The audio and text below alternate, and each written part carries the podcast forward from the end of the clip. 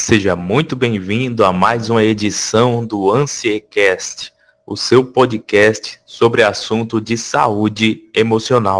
Hoje eu vou contar para vocês a história do avô, do neto e do burro. Eu quero que vocês prestem muita atenção nessa parábola porque ela tem muito a ver com como a gente lida com a opinião dos outros na nossa vida e como essa opinião das outras pessoas impacta diretamente no nosso resultado, no, no modo como a gente se sente e em nossa vida como um todo, ok? É uma reflexão rápida para que você possa aí terminar o seu dia de maneira mais tranquila e mais é, motivado entendendo esse conteúdo. Bom, em uma pequena vila que moravam pessoas simples, um avô que já estava bem velhinho, bem idoso, ele queria fazer uma última aventura na terra antes que ele se fosse. E ele então convidou seu netinho para dar a volta ali nas cidades vizinhas, utilizando o seu velho burro, seu companheiro, seu animal, que ele tinha ali muito afeto e que tinha ajudado ele a se locomover ao longo de tantos e tantos anos. Então ele convidou seu neto, que era uma criança, para junto com ele dar a volta ali nas redondezas, na região, conhecendo lugares, conhecendo a natureza e fazendo então essa aventura com ele. O neto, toda criança curiosa, né, querendo explorar, topou prontamente aquela sugestão do avô e no dia seguinte eles foram. O avô foi puxando o burro na corda e deixou a criança indo no lombo do burro, em cima do burro, para que ele não se cansasse e aguentasse toda a trajetória.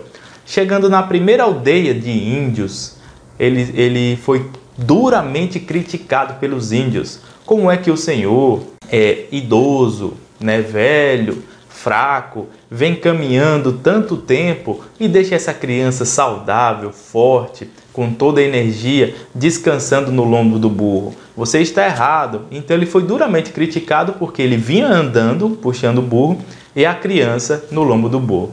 Então eles dormiram ali naquela aldeia de índios e no dia seguinte o avô explicou para a criança que então ela ia caminhando e ele iria em cima do burro, beleza?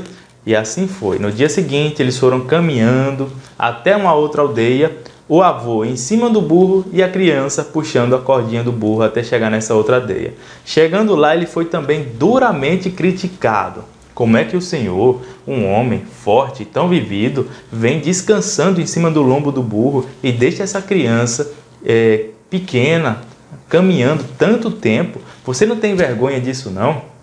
Então, mais uma vez, ele foi criticado pela opinião das outras pessoas por uma ação que ele tomou naquele momento dormiram ali naquela segunda aldeia e seguiram em direção à terceira aldeia, conhecendo paisagens da região e explorando como eles queriam. E assim foi. Só que dessa vez foi o neto e o avô em cima do burro. O burro foi levando os dois naquele caminho longo, quente. Chegando na terceira aldeia, ele foi duramente criticado pelos índios ali daquela aldeia. Como é que o Senhor, vocês dois, vêm em cima do coitado do burro? Muito peso, sobrecarga de peso, você vai matar o seu animal assim, ele não aguenta tanto peso, você está maltratando os animais, e assim ele recebeu várias e várias críticas ali naquela terceira aldeia. E então ele resolveu no dia seguinte seguir para a quarta aldeia, onde ele foi ele, o burro e o neto caminhando. Os três foram caminhando, ninguém foi em cima do lombo do burro. E quando ele chegou na quarta aldeia, achando que todos iriam ali é, exaltá-lo por não estar forçando o burro, ele foi é, zombado, todo mundo zombaram dele. Como é que você tem uma montaria e vem os dois caminhando e o burro também sem peso nenhum? Ah, e começaram a dar risada dele, tá? Moral da história.